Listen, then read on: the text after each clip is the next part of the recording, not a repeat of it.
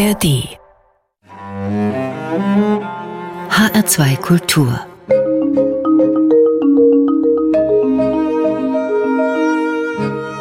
Doppelkopf Am Tisch mit Christian Petzold, Gastgeber ist Ulrich Sonnenschein. Christian Petzold zählt fraglos zu den bedeutendsten deutschen Filmemachern. Als Teil einer wie auch immer definierten Berliner Schule hat er 14 Kinofilme gemacht, darunter Die innere Sicherheit über eine terroristische Familienzelle, Wolfsburg über eine folgenreiche Fahrerflucht oder Barbara über eine Flucht aus der DDR. Einer seiner wichtigsten Förderer war der Essayfilmer Harun Farocki bis zu dessen Tod im Jahre 2014. Sein bislang letzter Film war die Übersetzung eines Mythos in die Moderne unter dem Titel Undine. Wir werden später darüber sprechen. Jetzt erstmal herzlich willkommen, Christian Petzold. Ja, guten Tag. Hallo. Zu Beginn unseres Gesprächs würde ich gern bei Ihrer Person bleiben und erstmal was über Sie erfahren, bevor wir dann auf die Filme im Einzelnen zu sprechen kommen. Die darstellende Kunst hat Sie schon immer interessiert. Sie haben erst Theaterwissenschaften und dann Film an der DFFB, der Deutschen Film- und Fernsehakademie in Berlin studiert. Was hat Sie bewogen zu wechseln? Ich habe Theaterwissenschaften, ja, äh, das hieß bei uns damals Tefife. Das hört sich an wie eine Pfanne, auf der nichts anbackt. Das hieß Theater, Film, Fernsehen. Das war so eine Kurzform.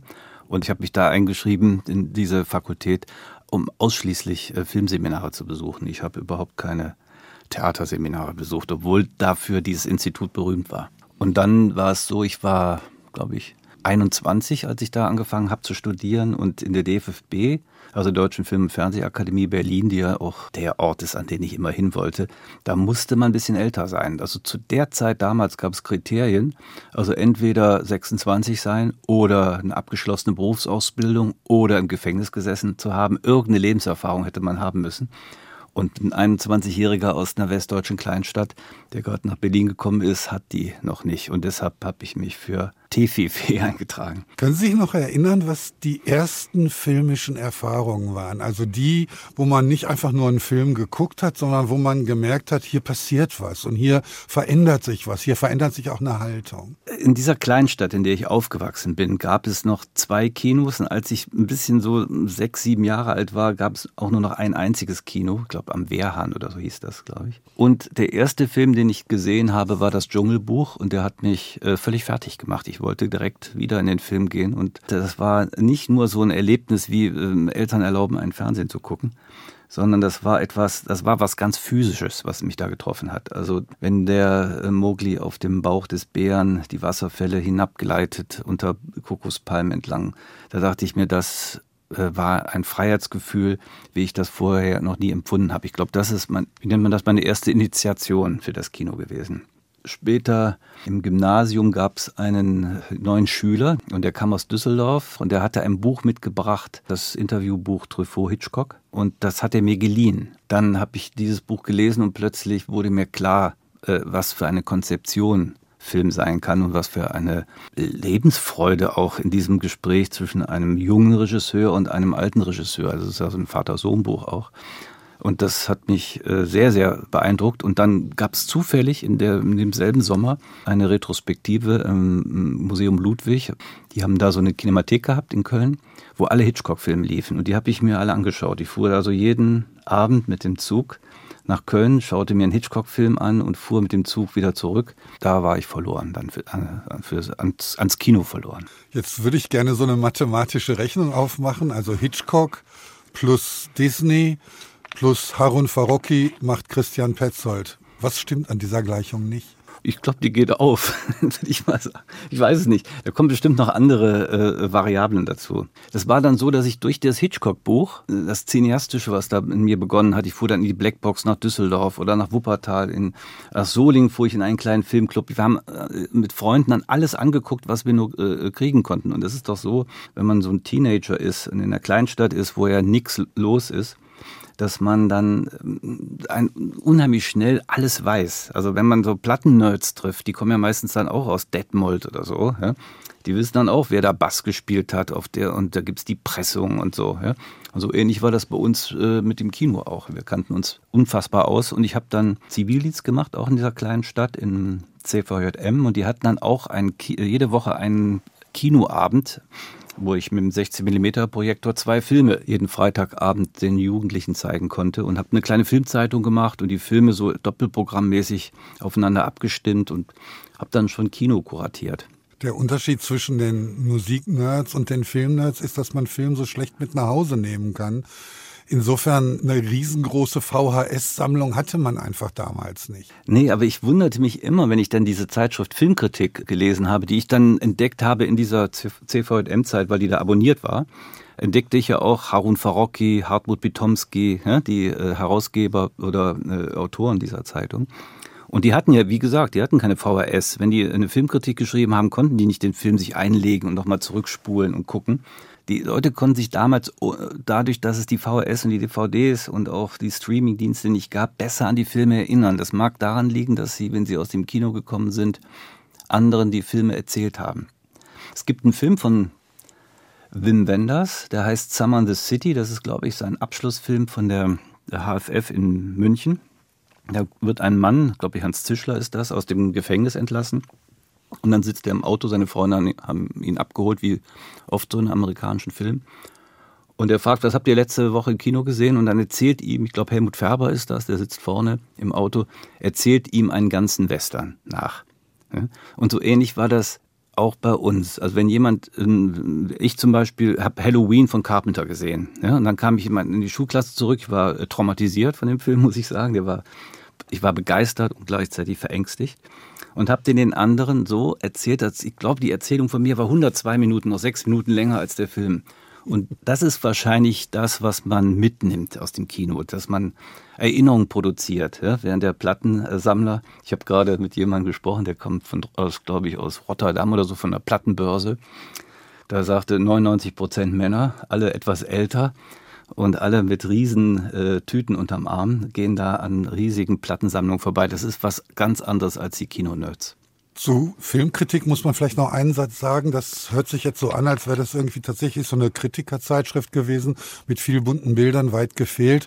Das waren wunderbare Filmessays im Sinne der Frankfurter Schule. Da wurde genauso oft Adorno zitiert wie Godard. Und es gab eben keine Bilder, sondern es gab nur Texte und man hat sich intensiv mit Kino auseinandergesetzt.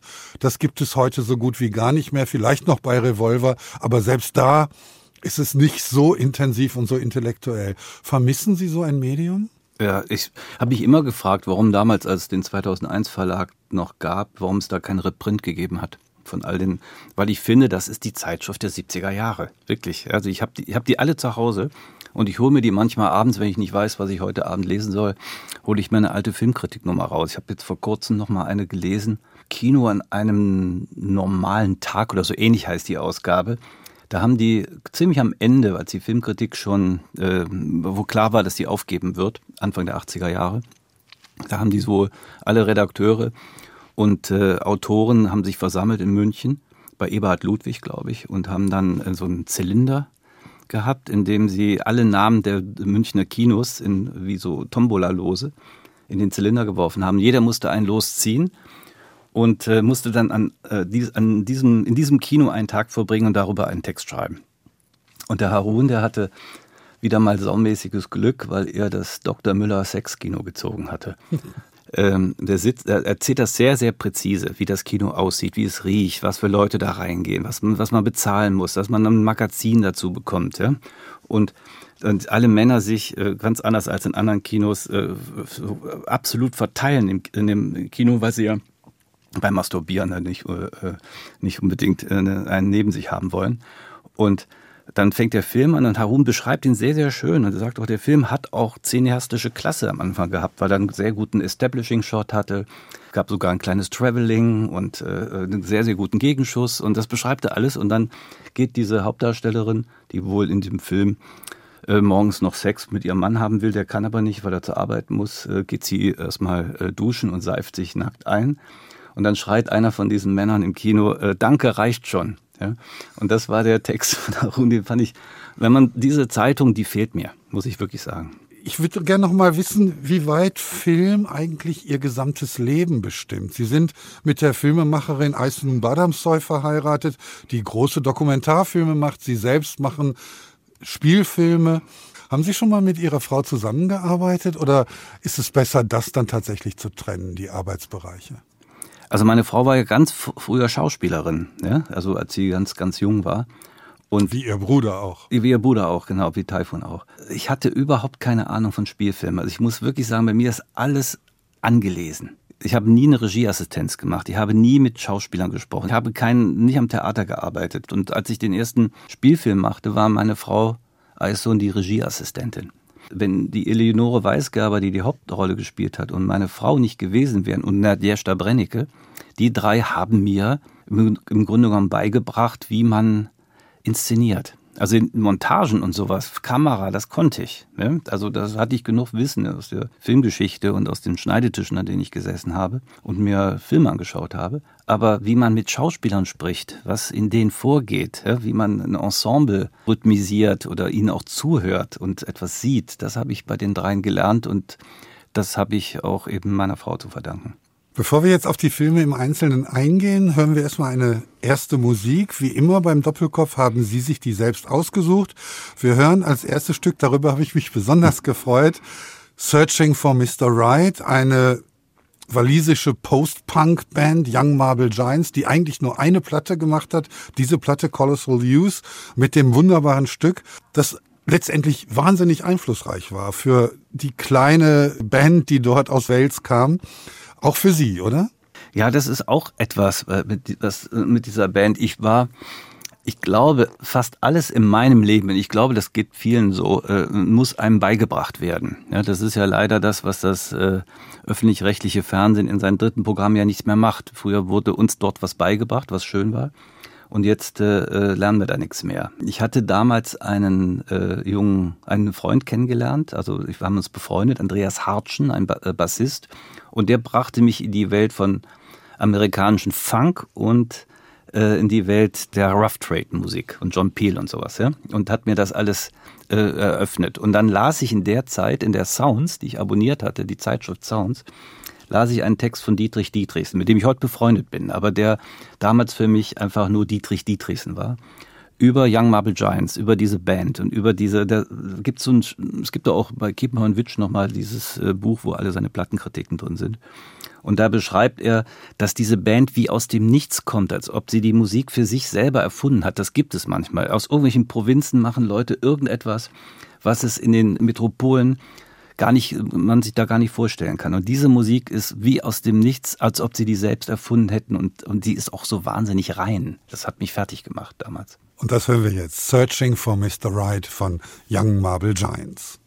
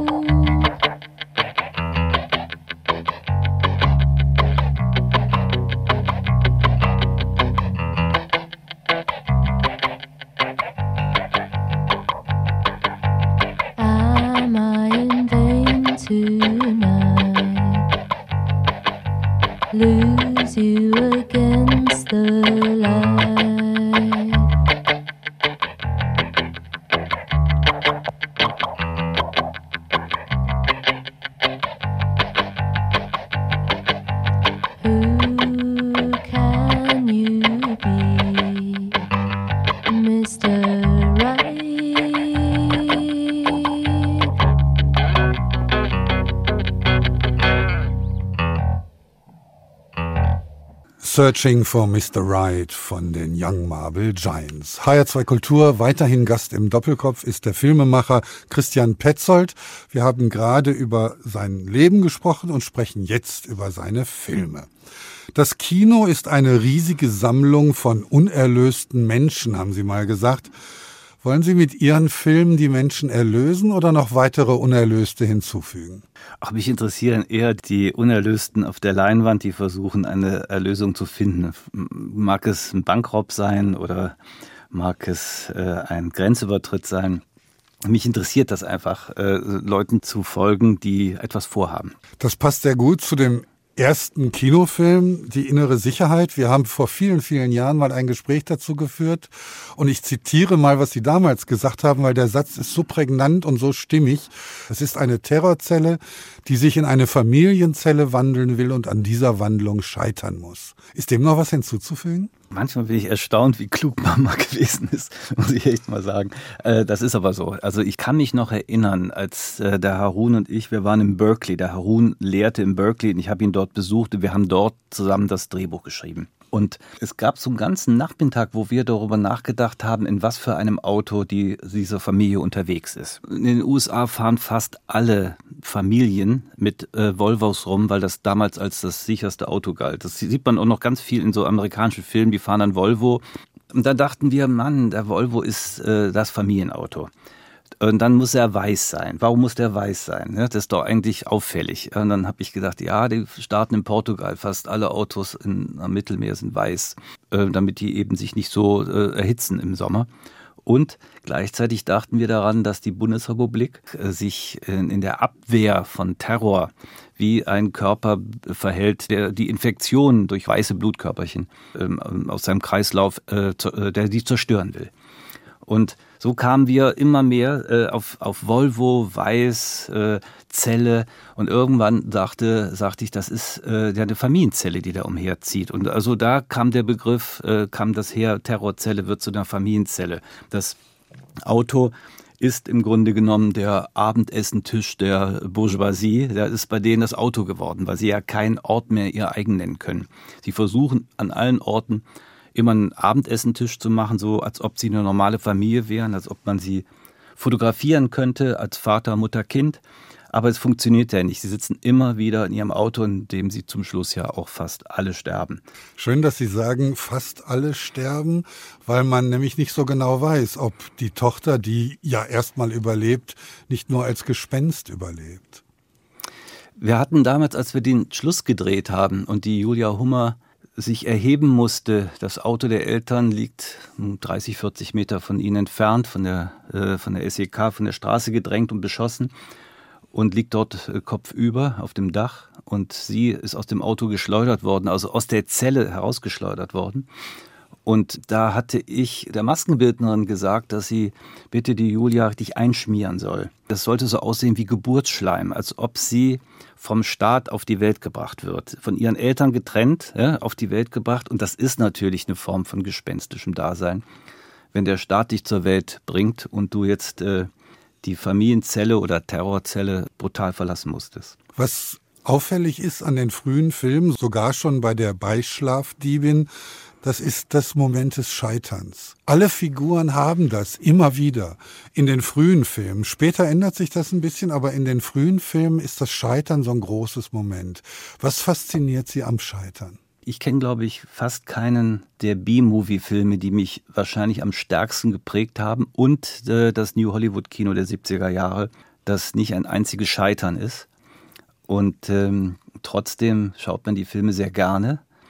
Und ich glaube, dass der, der Satz von Walter Benjamin, dass äh, äh, alle Romane vom Scheitern handeln und äh, wir uns als Leser am Verglühen der Figuren wärmen können. Ich glaube, das ist ähm, fast in allen Filmen so. Selbst die Comedies erzählen ja vom Scheitern, nur erzählen sie das auf fantastische Art und Weise, durch lustigste Choreografien und Verrenkungen. Aber ich bin, wie gesagt, ich glaube, dass der Burt Lancaster, wenn der da in The Killers in seinem Bett liegen bleibt und die Killer kommen hoch und er wehrt sich nicht und lässt sich erschießen und wir sehen 90 Minuten dann, warum sein Leben gescheitert ist, ist das eines der, der großen Kinogeschichten. Und dann ist das Scheitern oft nicht ein Ergebnis von konsequenter Handlung, sondern es ist sozusagen ein Zustand, in dem sich die Figuren befinden, wo die Handlung letztendlich gar keine große Rolle mehr spielt und zumindest bei der Gespenster-Trilogie, ich nenne sie jetzt mal so, diese drei Filme, die innere Sicherheit, Gespenster und Jella, ist das Ende immer offen oder fragwürdig zumindest. Das heißt, konsequente Handlungsführung ist dann im literarischen Sinne doch nicht so ihr Ding. Nein, nee, das nicht. Ich weiß nicht. Für mich war das konsequent. Ne? Ich würde mal so sagen, weil der neue Film, den ich jetzt gedreht habe, wieder was mit dem Film Gespenster zu tun hat. Hat mir der Produzent gesagt und äh, äh, muss ihm recht geben. Am Ende, wenn sie entdeckt, dass sie wahrscheinlich die verschwundene Tochter ist der Französin, ja, wirft sie das Bild ja, mit, dem, mit deren Hilfe die Französin sie gesucht hat, wieder zurück in den Abfalleimer. Das heißt, dieses Mädchen hat, ist gescheitert, aber es ist in diesem, in diesem Moment Mensch geworden. Sie ist kein Gespenst mehr. Sie bestimmt über ihr Leben. Ich würde es nicht gerade Happy End nennen, aber ich finde das äh, ein Ausgang, der ihr gehört und deshalb kann ich den Film abschließen und sagen, hier ist vorbei, ab jetzt äh, braucht die Figur uns nicht mehr. Ja, und bei Jella ist es ja so, dass das Ende quasi der Anfang ist. Naja, Jella hat ja viel mit dem äh, Ambrose Bierce äh, Text zu tun und natürlich mit dem Film Carnival of Souls. Ich mochte das immer gerne bei Ambrose Bierce und auch ähm, Carnival of Souls, dass man dass es gibt ja diesen Satz, dass ähm, im Moment des Sterbens einem das ganze Leben an einem vorüberzieht. Das soll ja äh, möglich sein. Äh, na, zwar hat das noch keiner berichten können, aber so irgendwelche Nahtoderfahrungen oder sowas erzählen ja davon.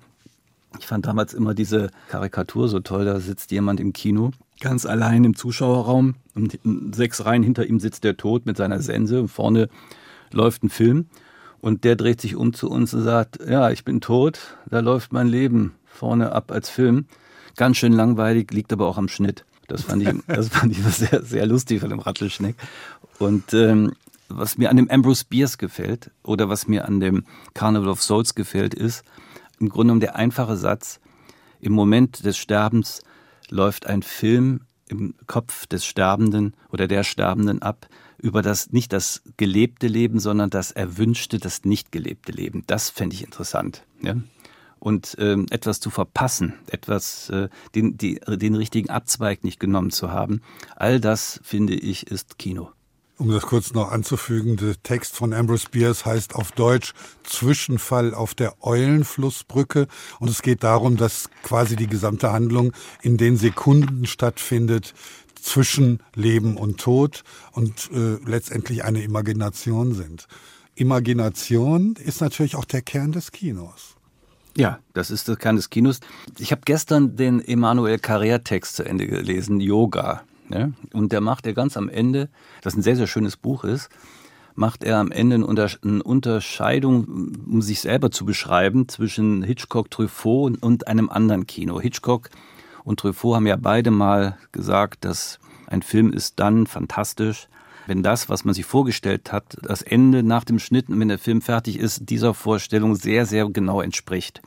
Und ich kann das verstehen, aber ich selber mag gerne, wenn ich mich verlaufe und der ganze Film sich verläuft und trotzdem zum Schluss äh, seine Kurve gekriegt hat. Aber man weiß gar nicht warum. Das ist auch für mich das, was Kino ausmacht, dass man die Wendungen nicht vorherahnt oder dass man Handlungsabläufe nicht als solche identifiziert und als Stereotyp einordnet. Zwischen diesen Gespensterfilmen haben Sie Wolfsburg gemacht, einen Film, der sehr intensiv mit der Schuldfrage umgeht. Also auf der einen Seite das Scheitern und auf der anderen Seite die Schuld.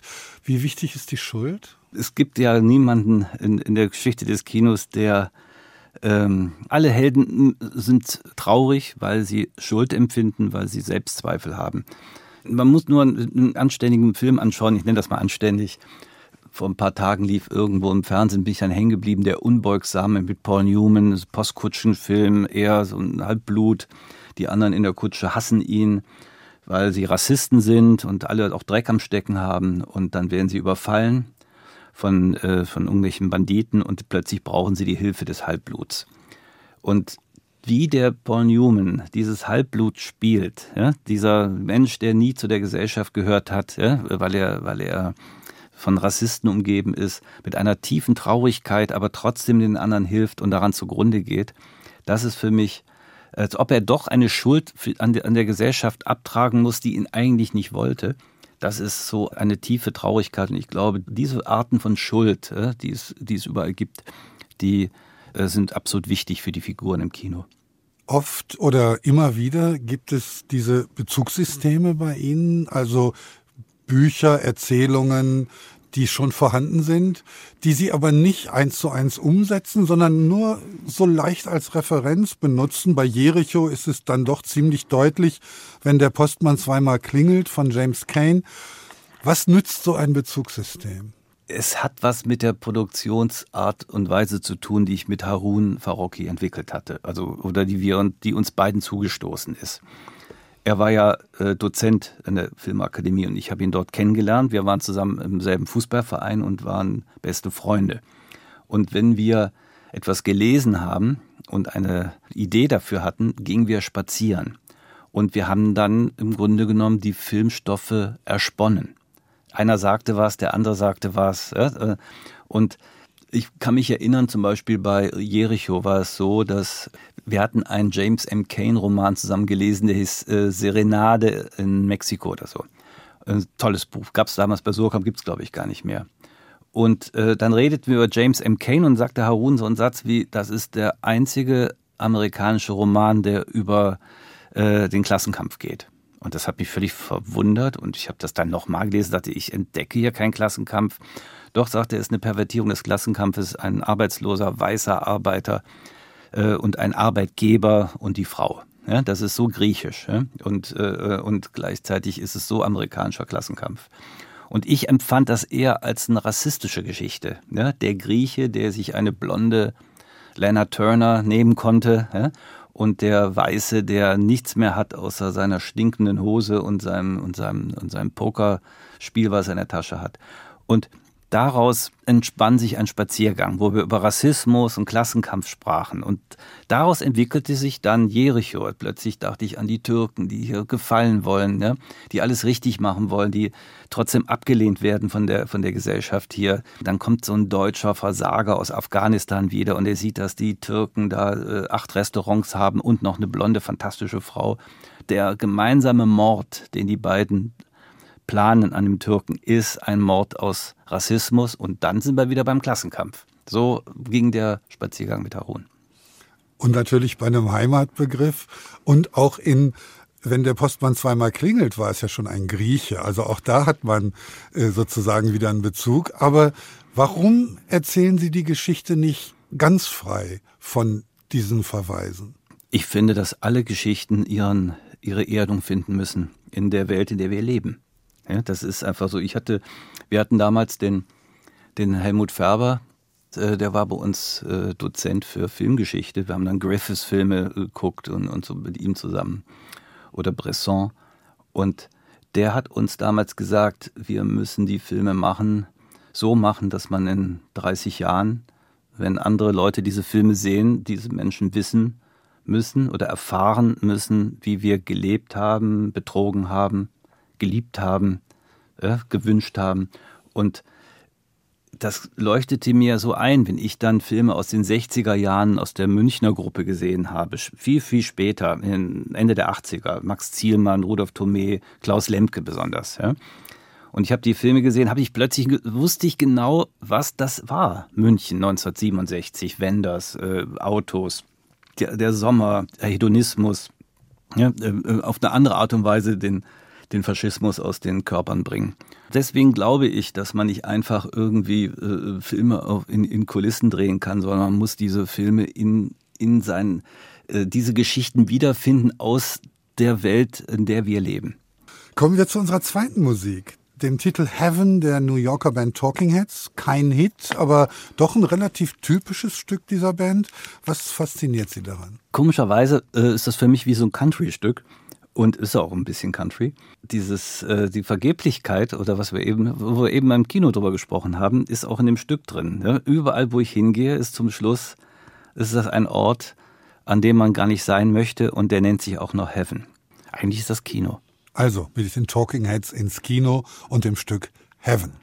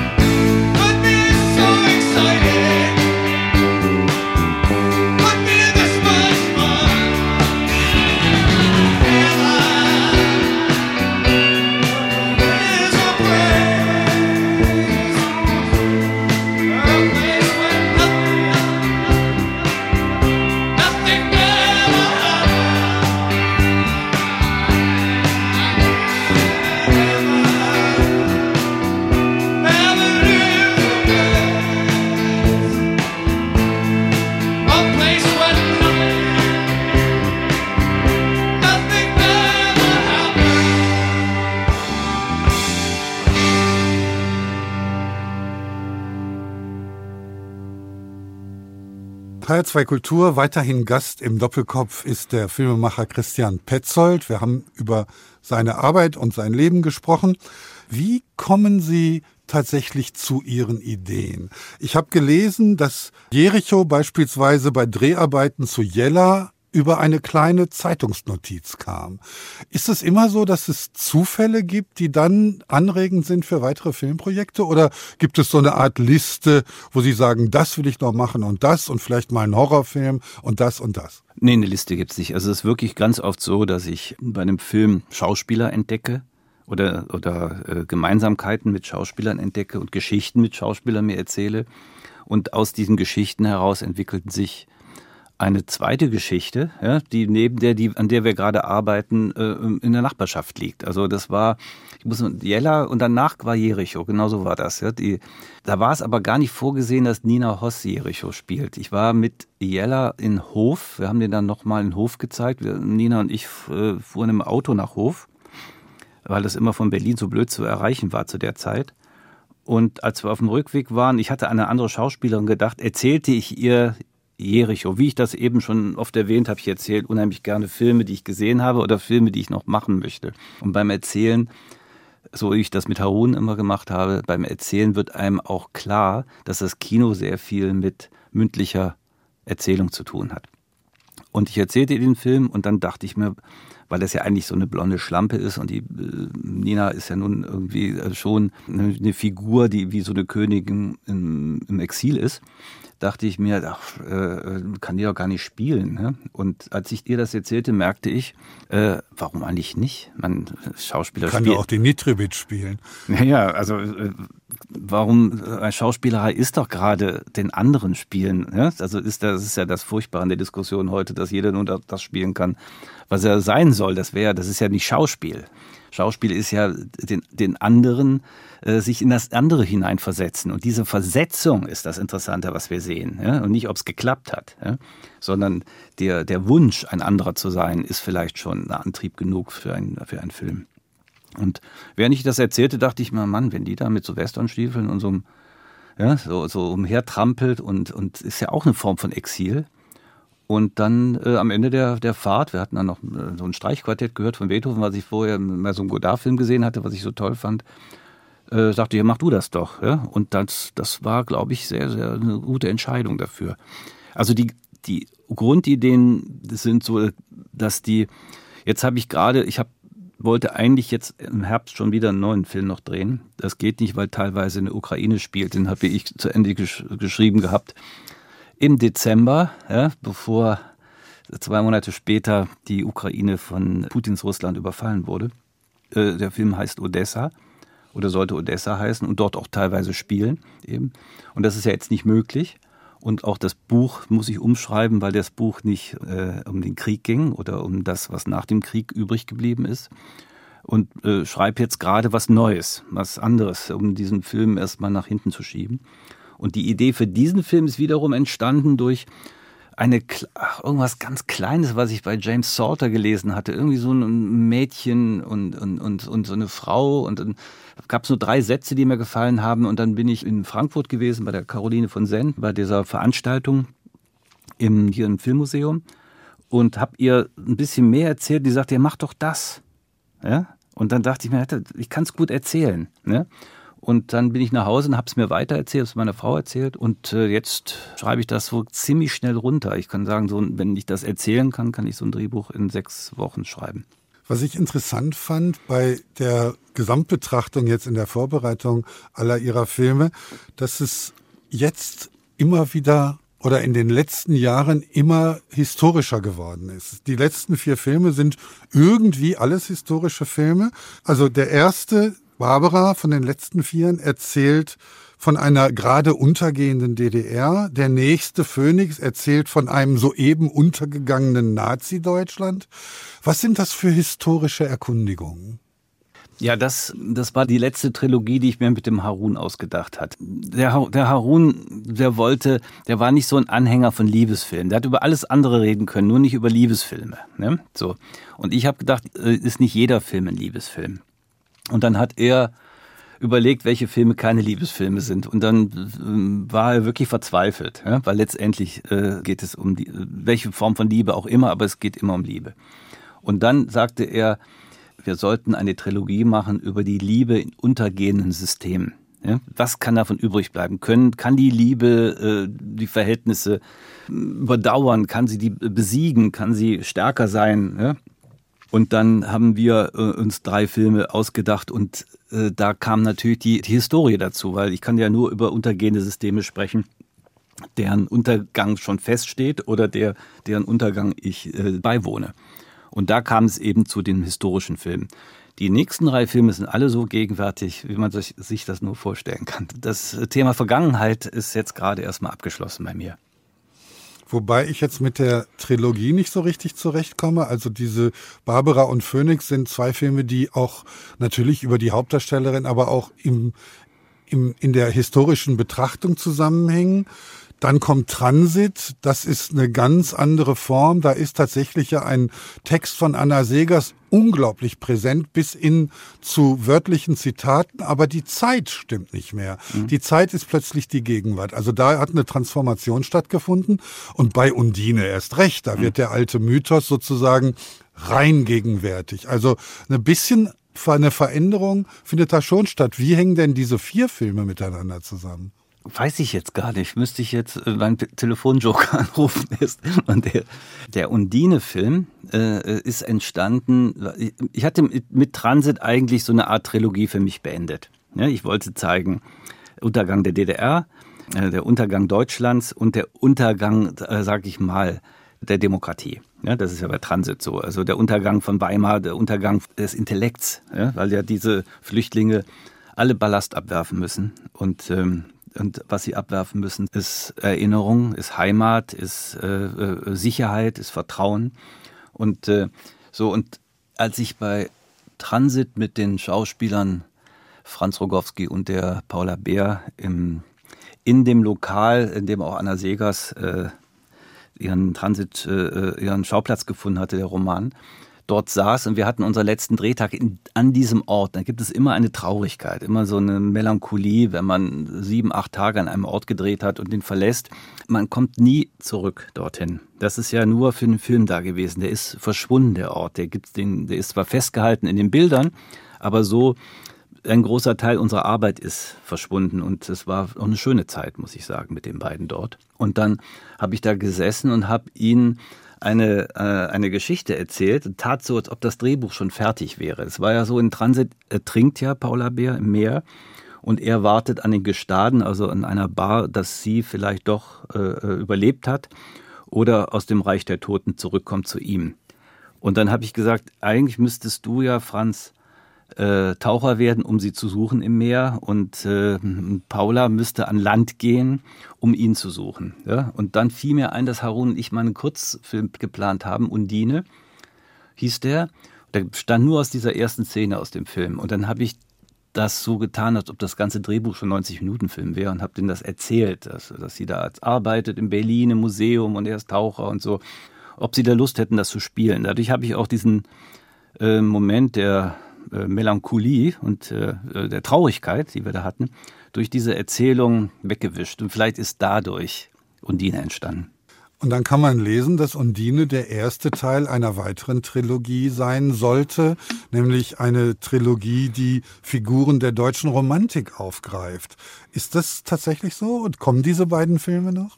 Ja, ich saß dann, äh, war dann äh, mit der Paola da in Paris und wir hatten uns beide mit Covid infiziert.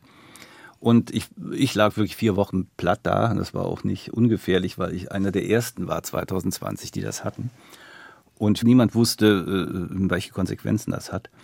Und in der Zeit hatte ich, ich hatte vorher mal erzählt, dass das jetzt der, Beginn von Trilogien ist und dass ich jetzt nächstes Mal Feuer mache und dann was über Gas oder so. Ja? Und ähm, dann lag ich da und dachte, naja, jetzt haben wir hier Covid, die Kinder gehen nicht in die Uni, nicht in die Schule, die Eltern im Mietshaus hier äh, sind alle völlig fertig, weil keine Kita da ist und, und Home und äh, ähm, Zoom, Konferenzen und der ganze Scheiß. Und dann äh, dachte ich mir eigentlich, jetzt ähm, habe ich keine Lust auf, äh, auf eine Trilogie zur deutschen Romantik.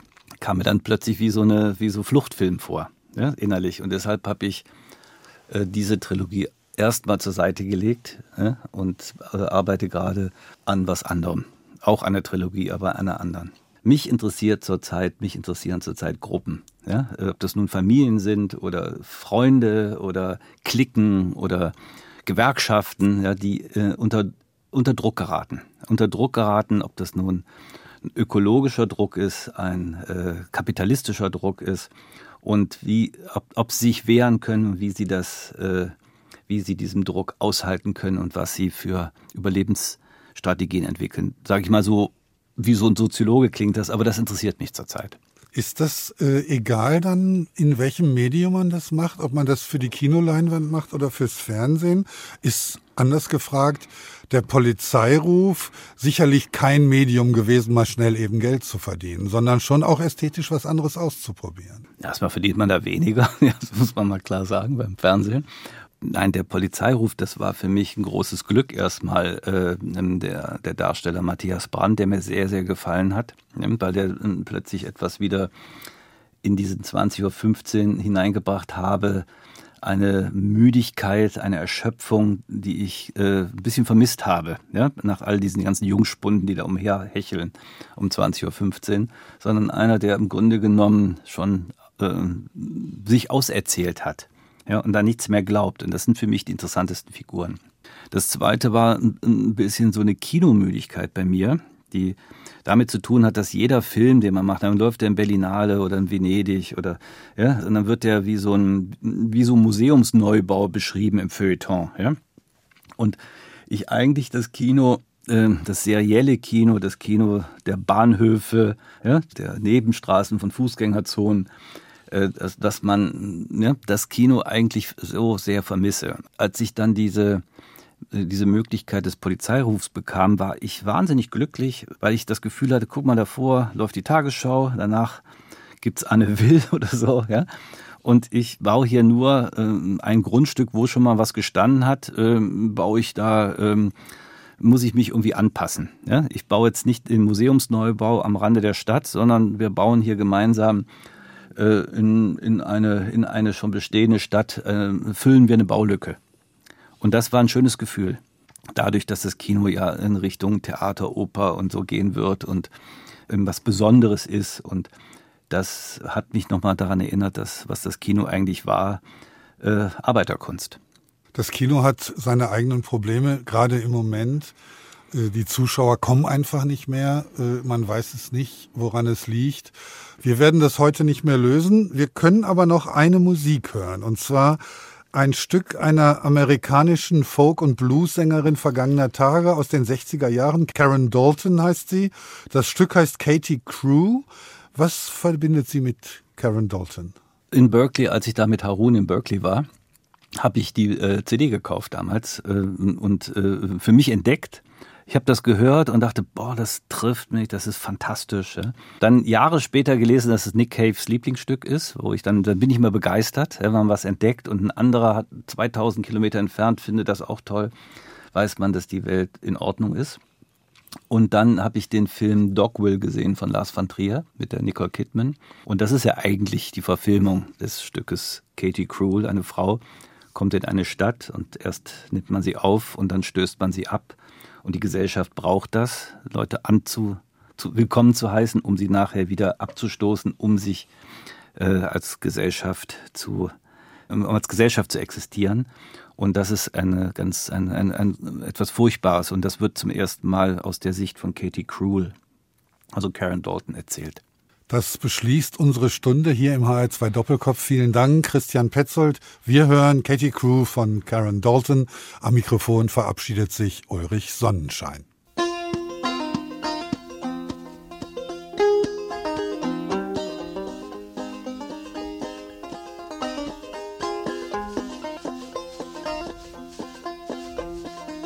When I first came to town, they called me the Roving